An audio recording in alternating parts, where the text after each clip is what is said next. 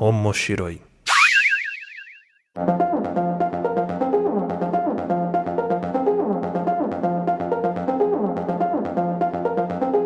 Olá a todos, sejam bem-vindos ao Omoshiro. Eu sou o Luiz Hunsker e estou aqui com o Pedro. Fala galera! Estou aqui com o PH também. Olá a todos. Ambos lá do Animes Overdrive que vieram aqui nesse podcast que hoje nós discutimos os assuntos relacionados a animes, mangás e tudo que envolve o universo otaku da cultura pop japonesa. Lembrando que o Omoshiro ele faz parte da família de podcasts do Papo de Louco. Você quer saber mais? Vai lá no nosso site, papodelouco.com, ou segue a gente nas redes sociais, que é Papo de Louco Underline no Twitter, ou Papo de Louco Underline Podcast no Instagram. Ou também você vai encontrar nas minhas redes sociais pessoais também, informações a mais ali sobre o podcast e tudo mais. A minha é arroba Luiz Hunziker. O Pedro, quer divulgar alguma rede social sua aí pessoal? Ah, cara, tem o meu Twitter e Instagram é Pedro Lobato.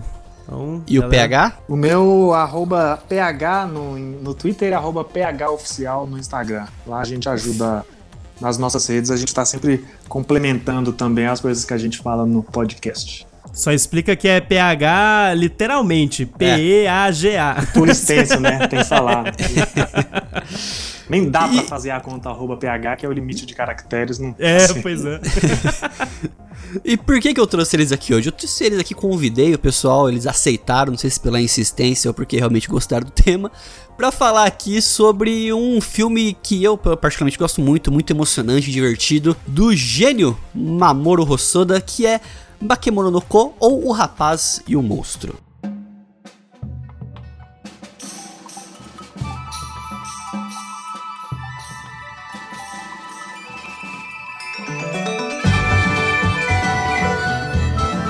Uh, então, pessoal, antes da gente iniciar propriamente dito o cast, né? É, vocês querem falar um pouco mais sobre o trabalho do Animes Overdrive, sobre as redes sociais de vocês, o que mais vocês fazem além de podcast? Além de sofrer com podcast, o que mais vocês fazem da vida?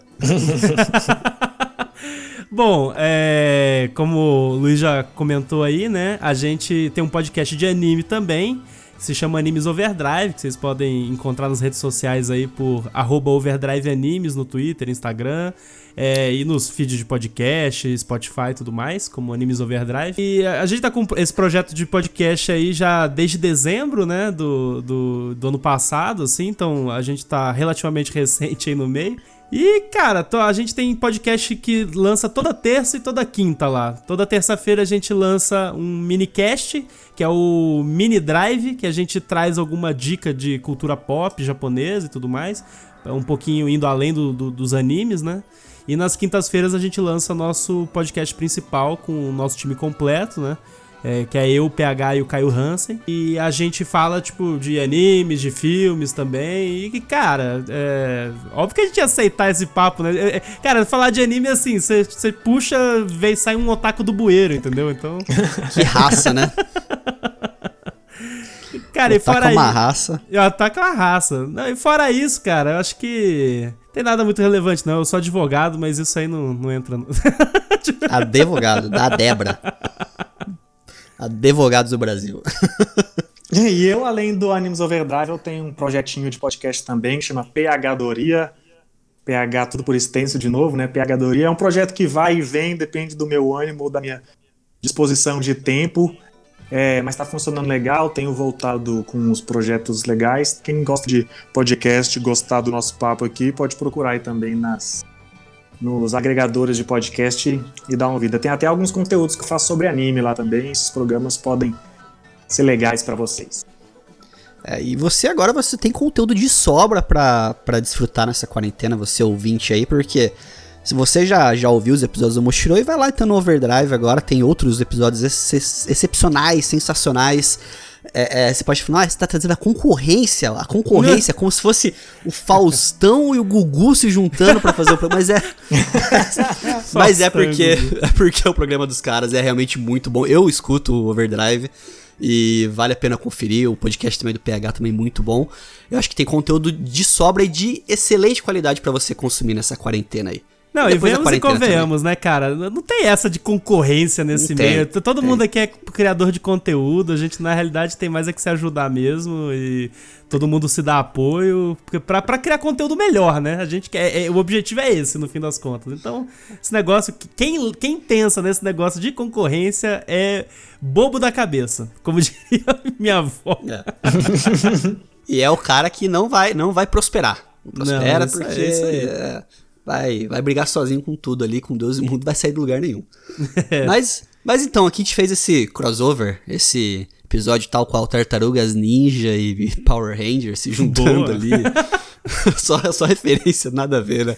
Mas, pra falar desse, desse filme que, cara, uh, eu posso estar errado, mas eu acho que não é um filme tão conhecido assim da grande massa, né? Do grande pessoal, porque não vejo muitas pessoas comentando sobre ele, não sei qual é a opinião de vocês.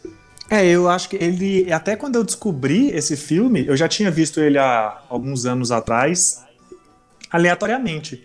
Porque ele tava. Eu tava procurando um filme de anime para assistir. E falei, ah, vou ver esse aqui que nunca ouvi falar e porque tinha dublado. Eu, quando posso ver alguma coisa dublada, não se tratando de desenho, anime, sempre prefiro para entender com mais facilidade, né? E só, para ser sincero, só hoje, depois que eu revi e pesquisando um pouco sobre o filme para poder comentar sobre ele aqui no podcast, que eu fui descobrir que ele é do que ele é de diretor conhecido, que já fez outros filmes bem foda, tanto que a primeira vez que eu assisti, ele era esse filme que passou despercebido assim, era só mais um filminho que eu tava vendo. E eu acho que é o que acontece com muita gente mesmo, assim, a gente não sabe que esse filme, esse filme não tem o espaço que ele merecia, talvez, né? Cara, eu, eu, eu, vou te eu vou ir além até. O anime, no geral, ainda é, querendo ou não, um negócio de muito de nicho, né? E são poucos os diretores de filmes de anime que, que ganharam, assim, a, uma amplitude de, de global. É, o, Mamoru Hosoda, querendo ou não, tipo, ah, ele dirigiu o filme do Digimon, né? A gente vai comentar aí algumas outras coisas dele. Que são filmes que, no nicho do, do, da galera que curte anime, ele é conhecido, sabe? Mas ele não conseguiu, por exemplo, ainda, pelo menos, ele ainda não caiu na graça do povo, que nem, por exemplo, o Makoto Shinkai conseguiu com Your Name, Sim. ou o próprio Hayao Miyazaki, né? Então. É, mas do Makoto Shinkai eu tenho uma observação para fazer. Tem pessoal que não gosta que eu falo isso, mas é o seguinte: Makoto Shinkai teve que teve que suar a camisa para conseguir suar fazer sucesso a camisa, também. com certeza. Porque se você assistiu os primeiros filmes do Makoto Shinkai, rapaz do céu, eu eu eu sofri para terminar aqueles filmes dele. o do Jardim das Palavras, o Caraca, você não é gostou do Jardim das Palavras, cara? Eu adoro. Cara, não é que eu não gostei, é que é um filme tão diferente do que a gente vê no Your Name. É, se você não, fala uma é pessoa que é gostou é de Your Name e falar, assiste é, Jardim das Palavras, ela vai sair decepcionada, eu acho. Mas pera aí, você viu o Jardim das Palavras depois? Eu vi antes. Não, ah, eu vi antes. antes. Viu antes eu vi antes e eu entendia qual era do diretor. Depois que eu assisti o Your Name, eu falei, caraca, isso aqui é o mesmo diretor? Entendi. Tipo, não parecia o mesmo tipo de filme, sabe? Não era tão reflexivo, tão introspectivo quanto os anteriores dele. Aí deu pra perceber agora, pelo menos pelo que eu senti, que ele já tá seguindo essa linha de tendência nova que nem esse último, que é o Weather With You, né? O, uhum, o Tempo uhum. com você. Dá pra sentir que ele é bem na pegada do Your Name agora, então acho que ele se encontrou ali pro grande público. Achou a Mas aí vai né? ser, é, vai ter sempre ter aquele pessoal estadunidense falando, ah, mas a época dele antes era melhor, preferia antes do Your e, cara, Names. E isso é exatamente o que eu acho que acontece de certa forma, né, com o Mamoru Hosoda é, com os filmes dele, tipo, porque eu acho que ele tem uma identidade muito forte nos filmes, só que ainda não teve nada que, tipo, explodiu para fora do Japão, né? Sim. Tipo, de verdade, assim, da, pra criar aquele fenômeno que as pessoas, tipo, pra cair da graça do grande público, né? Mas ele é, é um cara o... famoso no meio. Ele é famoso porque é, eu acho que ele tem muitos méritos na, no que ele faz, né? O Mamoru Hosoda, ele, ele é um diretor que, como a gente falou, fez Digimon o filme. Ele fez aquele filme que eu acho que. Eu vou falar que tá no Netflix, mas eu vou. Só um disclaimer aqui. Eu falei para todo mundo da gravação aqui, eles falaram, ó, oh, pessoal, tá no Netflix, eu fui não assistir lá. Fui assistir e falei, ué, o que, que o seu Netflix fez aqui que não tá mais no filme? não tá mais no Netflix o, o rapaz o monstro. Mas você acha em outras formas aí, até se for naquela aquele grande site de vídeos lá digitar lá, capaz de se achar também que tem lá. Mas ele fez Digimon filme, ele fez Crianças Lobo, que é um filme também muito bom, muito uhum. uh, conhecido, assim, no nicho, né, como o, o Pedro falou. Ele fez também Summer Wars também, que tem até mangá agora sendo lançado pela JBC aqui no Brasil. Então, é, é, falando um pouco do filme, do diretor, ele trata sempre nas obras dele, não sei se vocês notaram isso com o Rapaz e o Monstro, sobre o assunto da amizade, vamos dizer assim, né? Sobre os temas de amizade e de família. Hum. Uh, não sei qual que é a visão de vocês sobre essa, essa abordagem do diretor, né? É, esse filme é essencialmente sobre relação paterna, né? Vamos dizer assim. Sim. Que é, é uma história que começa com uma criança que tem um vazio que precisa ser preenchido por uma figura paterna. Ele definiu a vida dele, o rumo da vida perdida dele, porque ele não tinha essa figura. E do outro lado, o monstro é uma figura que precisa da, da figura do filho, né? Na forma de um discípulo.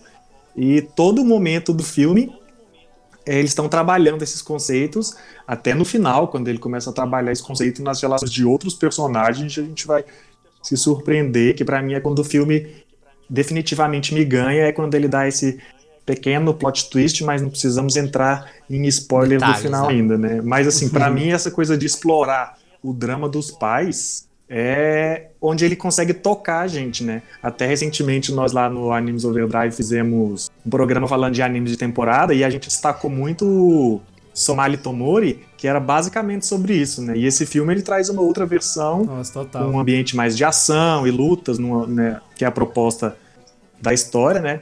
Mas é a mesma pegada de estabelecer essa relação pai e filho e filho e pai, né? Que a gente vê as duas mãos sendo observadas aqui. Sim, e, e, como a gente falou também nessa questão de pai, filho, filho e pai, acho que todos os filmes dele têm um pouco desse, dessa pegada, né? Crianças Lobo fala muito sobre questão de paternidade também, né? sobre uhum. questão de família. Até o Digimon, se vocês pararem para ver, ele é muito sobre a questão da amizade, né? E uma questão até mesmo. A Digimon é total. E de paternidade isso, né? também, se for ver, porque a, a, figura do Matt, por exemplo, pro TK, né? Pro irmão mais novo dele, é quase uma figura paterna ali dentro da história. É, tem uma relação muito forte disso. E falando um pouco da sinopse do, do Rapaz e o Monstro, né? É Rapaz e Monstro tá meio ruim para português, não sei se vocês concordam comigo. É, até a gente encontra o filme com esse nome, mas não sei se aconteceu com a versão que vocês assistiram aí. Quando começa o filme, ele fala o título, o dublador ele chama de O Filho do Monstro.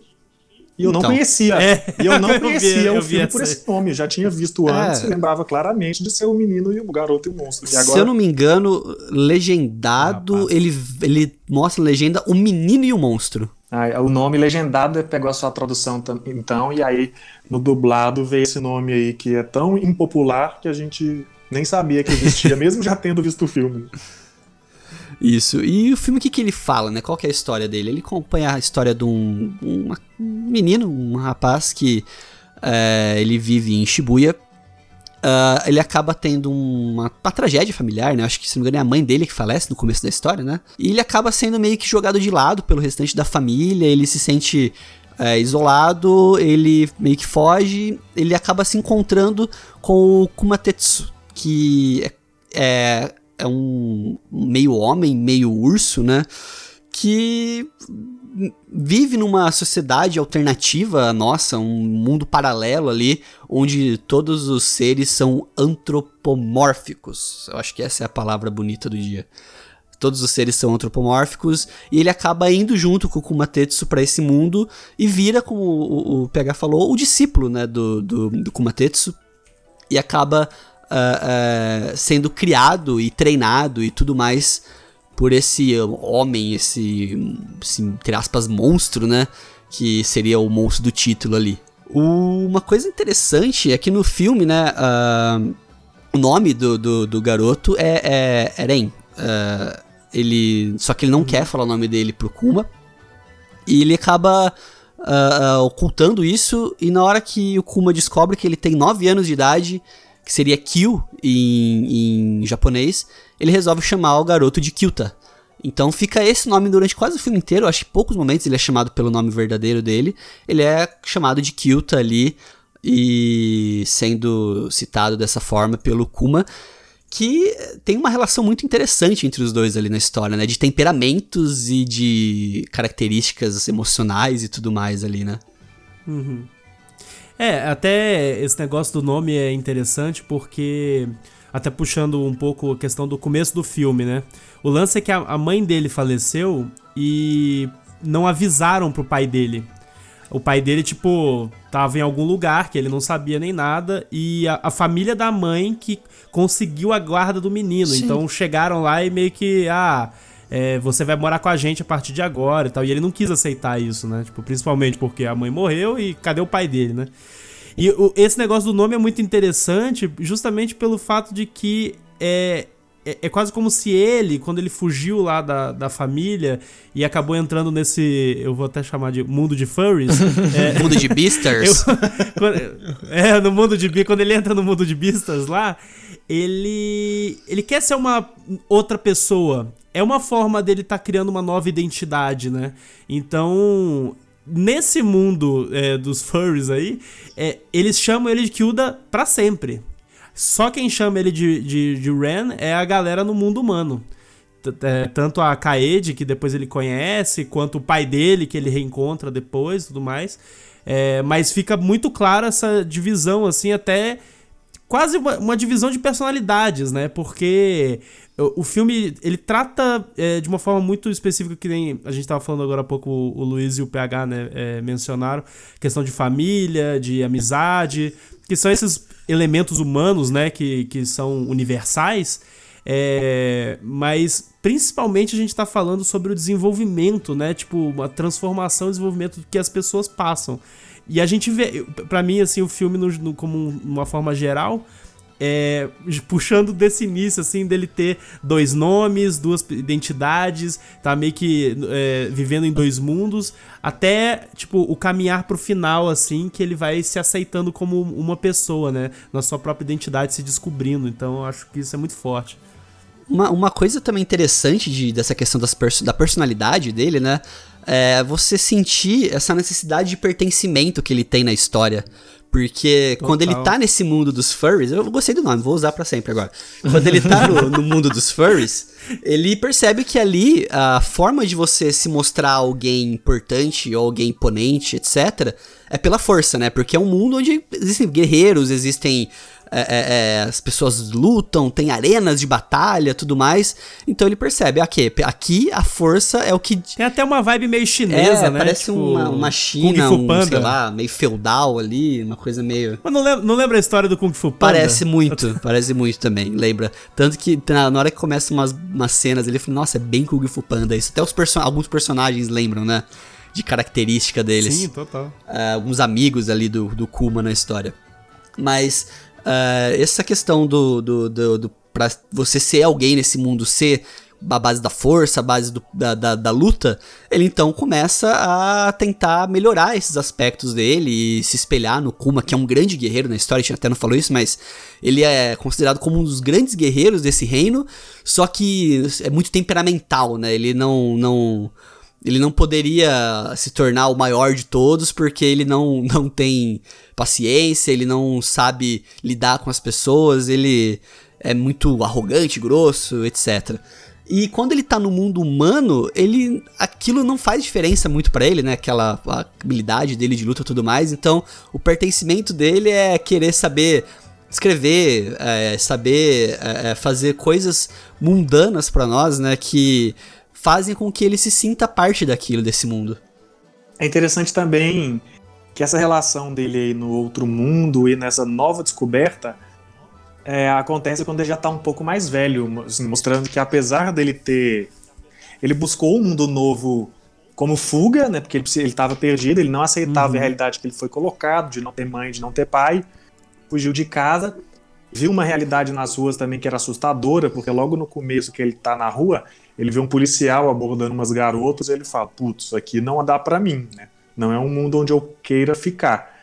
E aí, e aí vai transportado para o mundo mágico e é ali que ele encontra, ele consegue fugir do que ele, do que estava expulsando ele, né, da, da vontade de ficar naquele mundo, consegue criar uma nova identidade, mas como é natural no processo de transformação de todo ser humano, e aqui de todo animal também, já que eles são os nossos furries, né?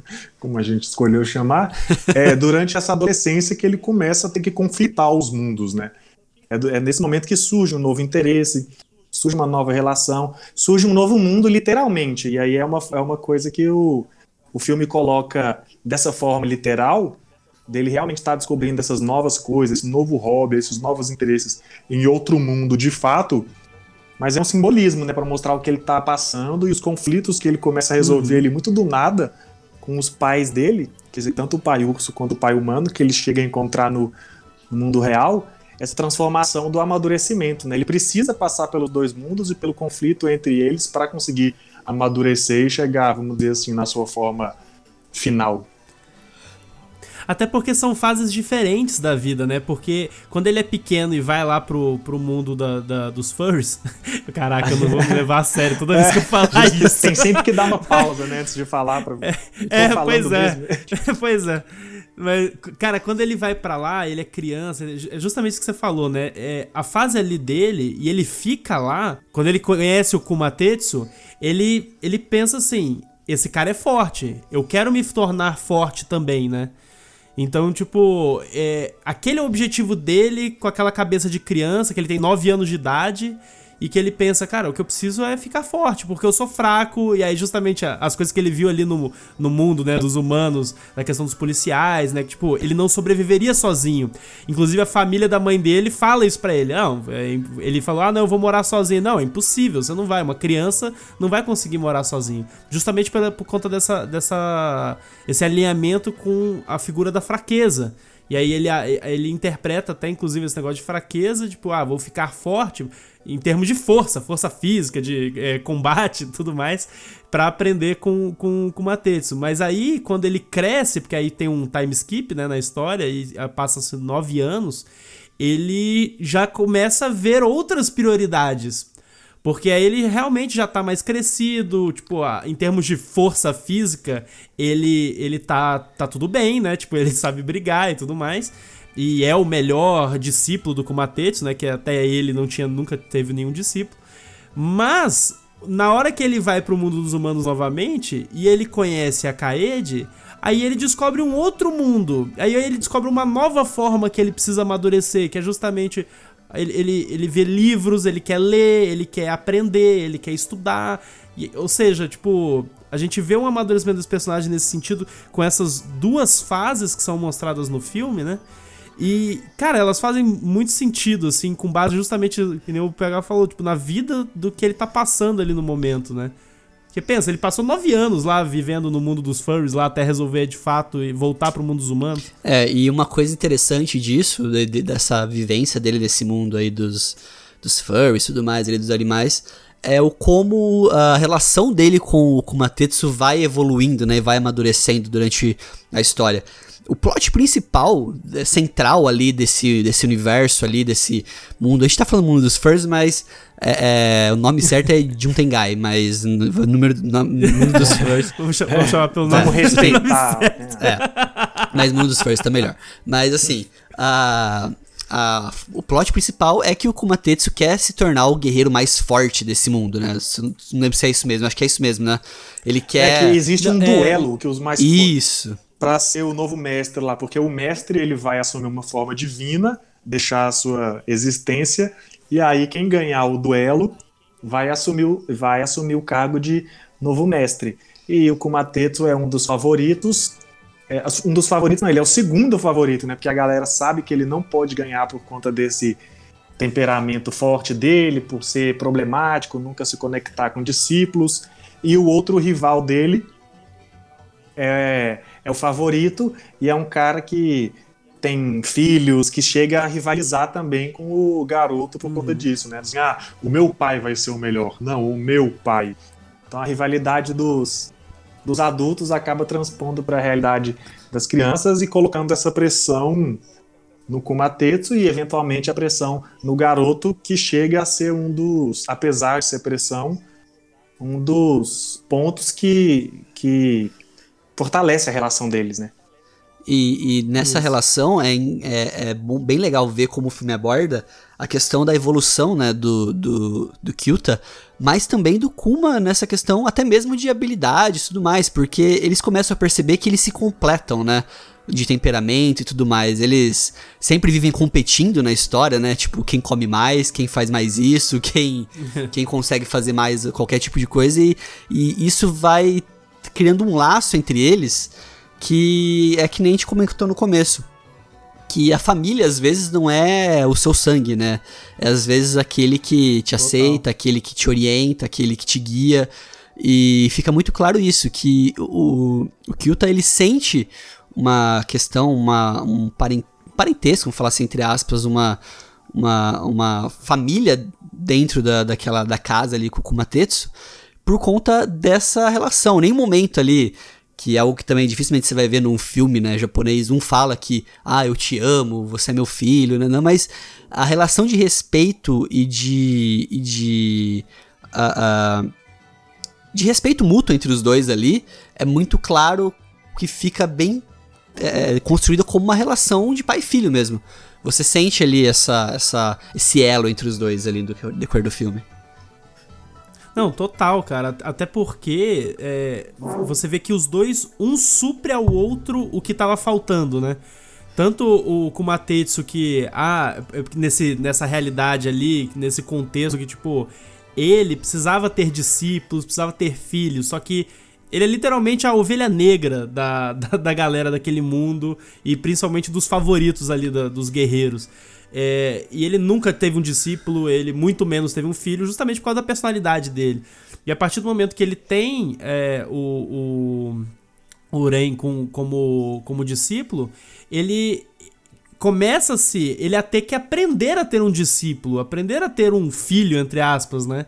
Da mesma forma como o, o, o próprio Ren, ele não tem um pai e ele começa a ter ali naquela reação é, é, um pai sendo suprido, né, do que estava faltando para ele, essa relação paterna. E para mim, o auge dessa conexão, visualmente falando mesmo no filme, é quando a gente vê o menino imitando o pai, mesmo sem estar tá olhando para ele, sabe? Que ele começa Nossa, a tentar imitar para pegar os Sim. movimentos. E de repente ele tá só ouvindo, né? sozinho, né? é só pelo ouvido e pela percepção que ele já tem de saber o que o pai tá fazendo, ele tá lá imitando e ele sente essa conexão esse momento eu achei foi um dos mais emocionantes do filme para mim. É bem emocionante mesmo. E é até engraçado ver como, como a Tetsu no começo ridicularizava o Kyuta, né? Que é uma coisa, é como eu falei, ele não sabe, né, como é que é ter um filho. Então ele não vai lá e incentiva, fala, não, vamos tentar. Não, não fala, ah, você é fraco, você não vai conseguir, você é uma desgraça. faça isso, faça, faça isso. Só que daí ele começa a perceber isso, né? Essa, essa algo que geralmente a gente tem com os nossos pais, assim, com as pessoas que nós admiramos, né? essa admiração muito grande que o Kyuta tem, porque ele sabe que o Kumatetsu é uma pessoa forte, importante, e ele se espelha nele, né? Vira um, um, um modelo ali para aquilo que ele quer ser no futuro. E a, mas além disso, eu acho que o filme ele tem. A gente tá falando muito aqui da relação, é, e eu pensei disso enquanto a gente tava falando da relação de pais. É porque o filme ele explora não só isso, a gente tá focando muito nisso, mas uma coisa que me chamou muita atenção, que eu nem reparei da primeira vez que eu vi, e agora me marcou, muito também porque a gente já gravou um podcast sobre, a gente começou aqui falando, a gente falou do Makoto Shinkai, falou dos filmes dele e exaltou principalmente o Your Name, né? Quando a gente gravou um, o podcast sobre o filme, a gente falou várias coisas, e uma das coisas foi a Lari, nossa convidada, que trouxe a informação do papel da fita vermelha na cultura japonesa que é a fita que une duas vidas, é a fita que tem a, já carrega a Kaito. Uma isso. Isso, essa fita. Não, não, e aqui no filme quando o garoto tá lá no mundo e conhece a menina que tá ensinando ele, ela amarra aquela e aí você vê que que a vida dele está começando a criar novas ramificações. Além das relações que ele já conseguiu criar ao longo da, desses anos de time skip com os animais e principalmente com o Kumatetsu, Agora ele já está criando novas relações para a vida que dependem somente dele. Que uma dessas relações é a que ele cria com essa menina simbolizada por essa fita.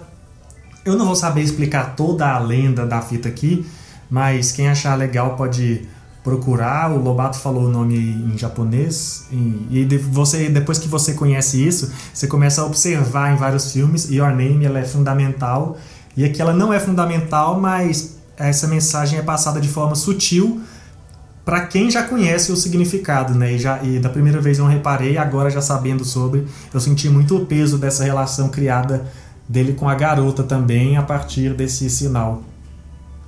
Sim, sim, é bem sutil, né? Bem, bem encaixado ali na história. Não, e só para complementar o que o PH falou, essa questão da, da lenda. A, a lenda é bem simples né, na realidade, mas, tipo, só pra galera entender, a, a Kaito é fio vermelho do destino. Então, é basic, a, a, a base da lenda é que supostamente existe um fio vermelho que liga pessoas predestinadas, assim, para se encontrarem, sabe? Então, Umas gêmeas, Sim, né? é bonitinho.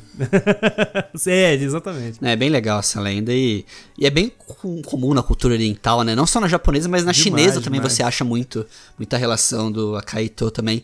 É muito... Essa lenda, se eu não me engano, inclusive é chinesa a origem é como dela. Como várias do Japão, né?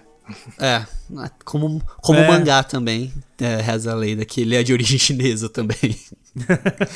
Mas é, é, eu acho que a gente falou bastante aqui sobre, que, sobre o filme. É, eu acho que fica uh, essa abertura para você que não assistiu ainda, não vai no Netflix procurar porque provavelmente não vai ter. A gente já fez esse erro por você.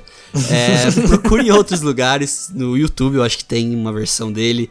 É, em outros sites também você vai achar, você sabe quais sites são. É, pra alocar também você vai achar na internet. Mas é um filme muito bacana.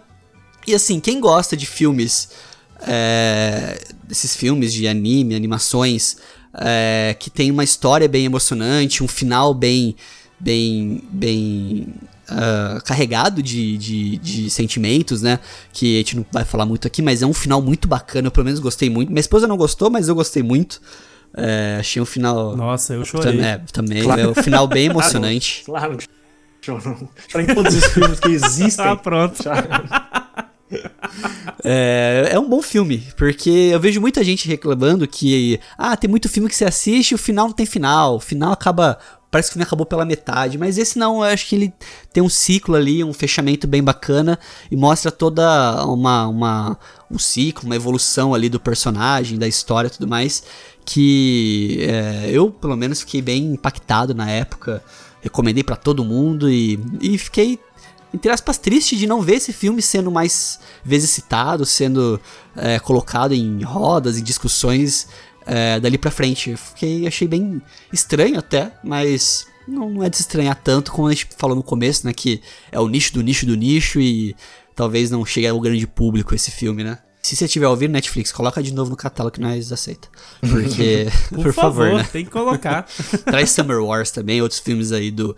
Tem o Crianças Lobo Nossa, na Netflix, tá? Que é do, do mesmo diretor. Tem, Esse tem. daí tem. Isso aí é pra chorar também. Não, só para concluir, assim, é, o pensamento do filme, tipo, é, eu vou reiterar aqui, gente, assistam. Eu, particularmente, gosto muito do filme. É, eu gosto muito das obras do Mamoru Hosoda é, como um todo, inclusive como diretor de animação e pelas habilidades dele como animador, sabe? É, eu acho que as cenas de ação, assim, eles têm uma.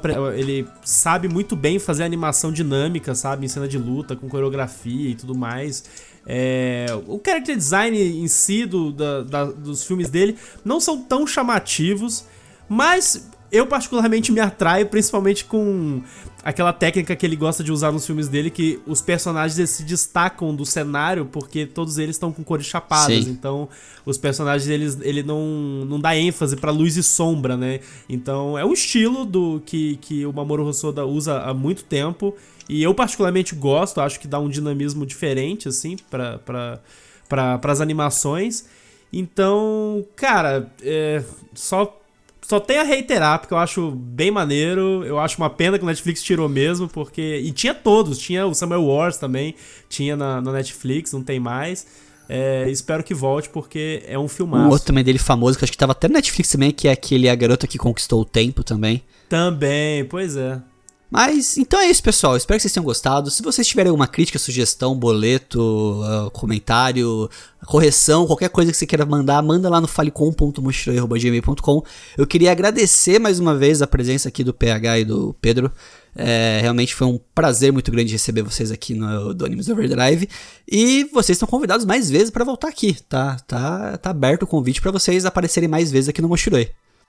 Pô, valeu. A gente agradece demais pelo convite. É sempre maneiro participar do podcast dos outros e levar a gente para passar para participar do nosso. Como a gente falou, não existe isso de concorrência ou de querer criar atrito entre os programas. Na verdade, a gente eu acho que só não grava um programa só com todos os podcasts de anime, porque ia ser impossível gravar e impossível as pessoas ouvirem. Mas o ideal né? é que a né? comunidade toda esteja conectada, né, e fazer esse tipo de participação é bem maneira. Bom, eu faço das palavras do PH as minhas e Vou estender o convite pro Luiz. Luiz vai ser chamado para participar lá do Animes Overdrive. Convidou ao vivo já. acertar uma agenda gravado. aí. Ao vivaço. Ao, é, eu tem, tem, tem, que falar ao vivaço pra, pra garantir aí o compromisso. Tem uma frase que a gente usa lá no Papo de Louco que a gente fala assim: o problema de convidar é que a gente vai. Então. Não, mas aqui também. Você, viu, você chamou uma vez. Né? E é até engraçado em off, assim, a gente ficou é, paquerando essa convite aqui para trazer o pessoal do Animes Overdrive. Só que eu, host Luiz, eu confesso que eu sou uma pessoa burra. Eu esqueço das coisas que eu faço. Então eu tinha falado com o PH um tempo atrás já, falando, ah, vamos marcar, aquele famoso vamos marcar. E eu fui lá no meu histórico do Instagram e falei, ih, rapaz, eu fiquei de marcar um negócio aqui, eu esqueci. já faz muito tempo. Mas é importante que foi no tempo que deveria ser. É uma lição aí de vida também. Além da lição do filme do, do Rapaz do Monstro, é a lição de vida do podcast aqui também, olha só.